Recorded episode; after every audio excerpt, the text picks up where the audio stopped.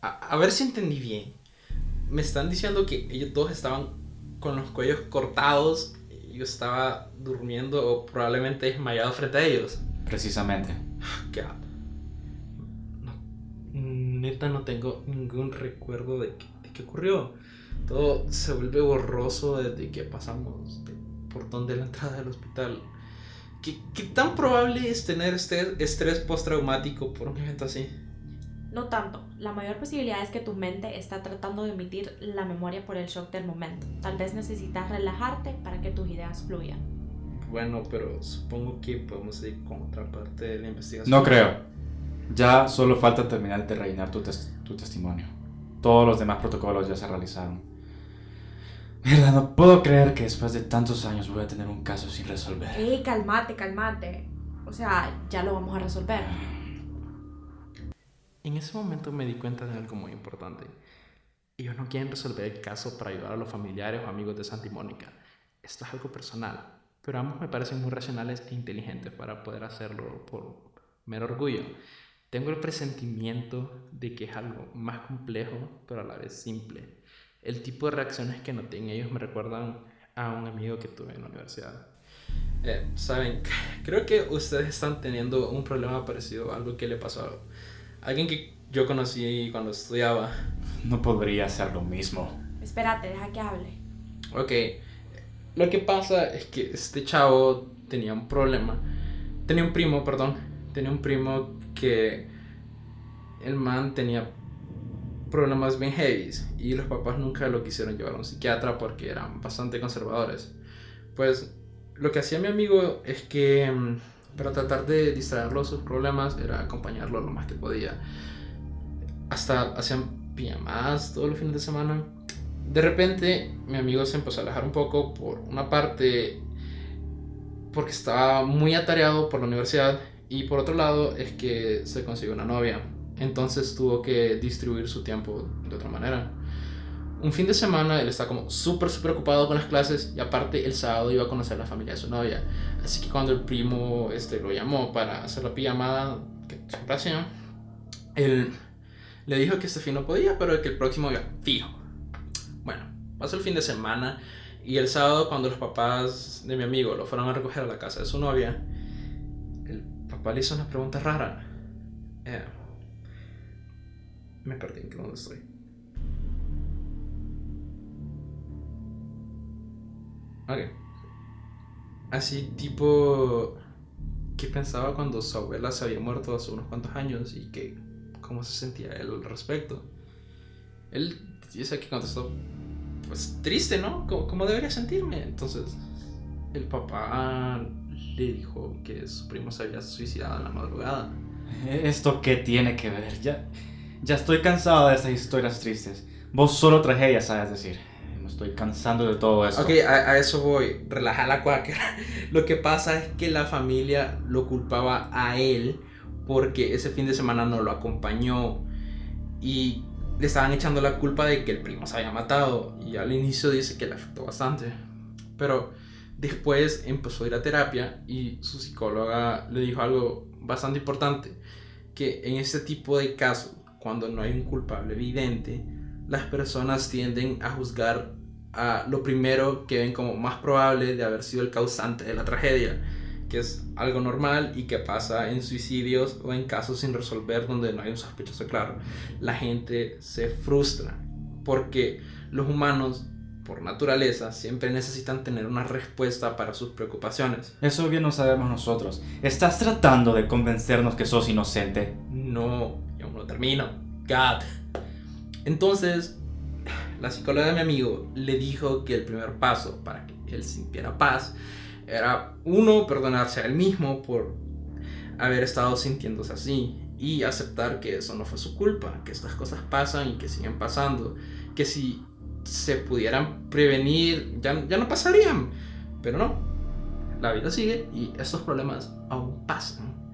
Así que no es necesario que se estén culpando si no pueden encontrar a un culpable.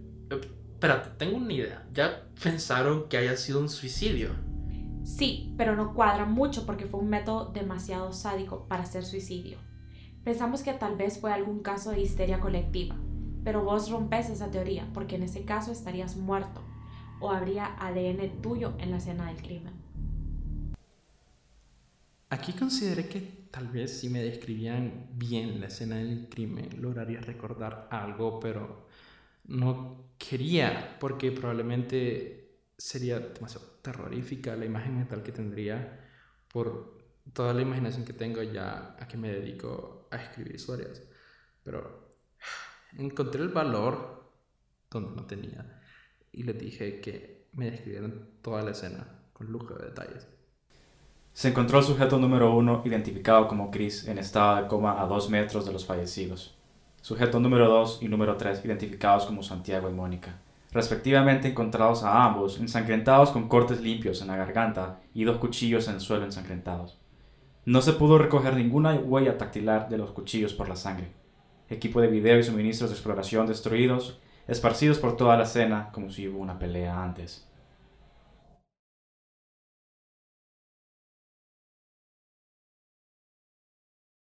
Estuve meditando los datos que me dieron y entre más me imaginaba la escena, entre más sangrienta se hacía mi imagen mental, más claros se hacían mis recuerdos y empecé a recordar todo, absolutamente todo. Logré llegar a una conclusión y ya estaba listo para volver a testificar. Bueno, creo que ya sé qué fue lo que pasó, pero necesito contarles todo desde donde nos quedamos en la bitácora para que el final tenga sentido. Excelente. Así logramos ponerle fin a este caso. Bueno, después de que les conté la historia a Santi y Mónica y la plática se puso extraña, eh, después de un rato llegamos al lugar. Yo no lo miraba nada extraño, la verdad, pero eso sí, el ruido que hacían la llanta de carro me molestaba bastante porque al entrar a la propiedad del hospital, la calle era de grava, ya no, no era como de tierra o asfalto. No me quiero ni imaginar lo feo que tuvo que haber sido ser un paciente en un estado delicado y tener que pasar por ese camino. Que simplemente es súper impráctico, no, no, sé. Bueno, cuando al fin llegamos al lugar, eh, la pintura de las paredes estaba como cayendo, como en una sola pieza, era algo raro, pero horriblemente hermoso. Porque, o sea, le daba una presencia al lugar como, no sé, que al menos a mí me parecía bello, como una apariencia tétrica que se miraba tan bien. Ok, cuando detuvimos el carro, nos empezamos a bajar, bajamos equipo. Recuerdo que bajamos tres mochilas, bajamos linternas, baterías, radios y la cámara con la que ellos hacían sus videos. Cuando me dieron la cámara, lo primero que empecé a hacer fue como probar de inmediato eh, cuáles eran los mejores ángulos o los mejores encuadres para que mis nuevos amigos se vieran bien. Noté en sus rostros terror en lo que estaba haciendo eso. Ellos tenían miedo y yo no sabía de qué. Como no, no quería creer que tenían miedo de lo que supuestamente los asustó. Aparte que tampoco quería creer que eso era cierto. Mm, decidí preguntarles para ver cuál era la explicación que me daban. Y ellos solo me dijeron, ahí están. Claramente yo no, no quería creerlo, pero bueno, decidí que lo mejor sería seguirles la corriente porque tal vez y estaban tratando de hacer algún metraje cool para su canal de YouTube y, querían hacer una vaina así tipo esta eh, película de la bruja de Blair y tal vez estaban como bien metidos en sus papeles, no sé. Así que entramos al lugar, estaba cayéndose a pedazos, nada que ver con las descripciones que me habían dado antes, pero tenía una ambientación tan original que parecía una, sacada de una película o donde un futuro que la humanidad se acabó, pero todo sigue ahí. Por favor, continúa, en serio. Ok. Eh, empezamos a caminar y todo lo que decían era acerca de estos monstruos o espectros llegó al punto en el que esto me empezó a parecer molesto. Y, y les dije, creo que... eh, eh, eh, y le- o sea, les dije que me molestaba. Creo que fue estúpido.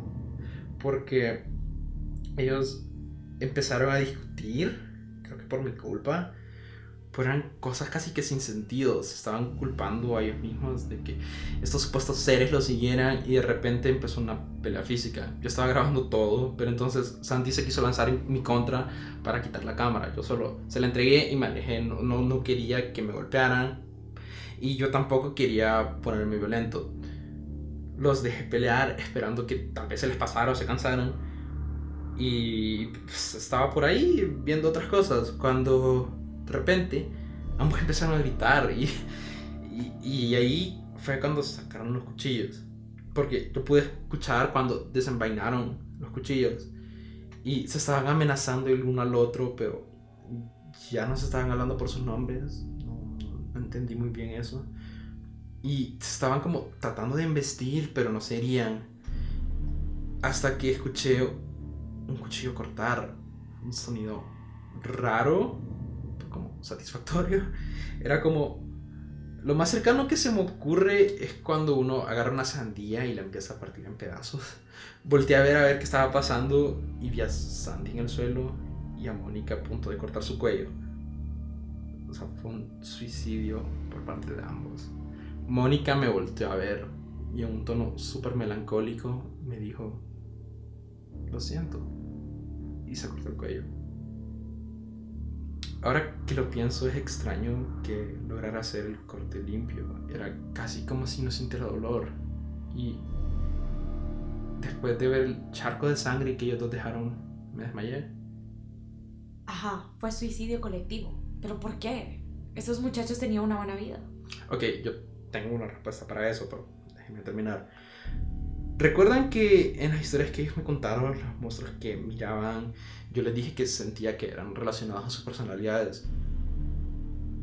Ajá. ¿Y qué quieres decir con eso?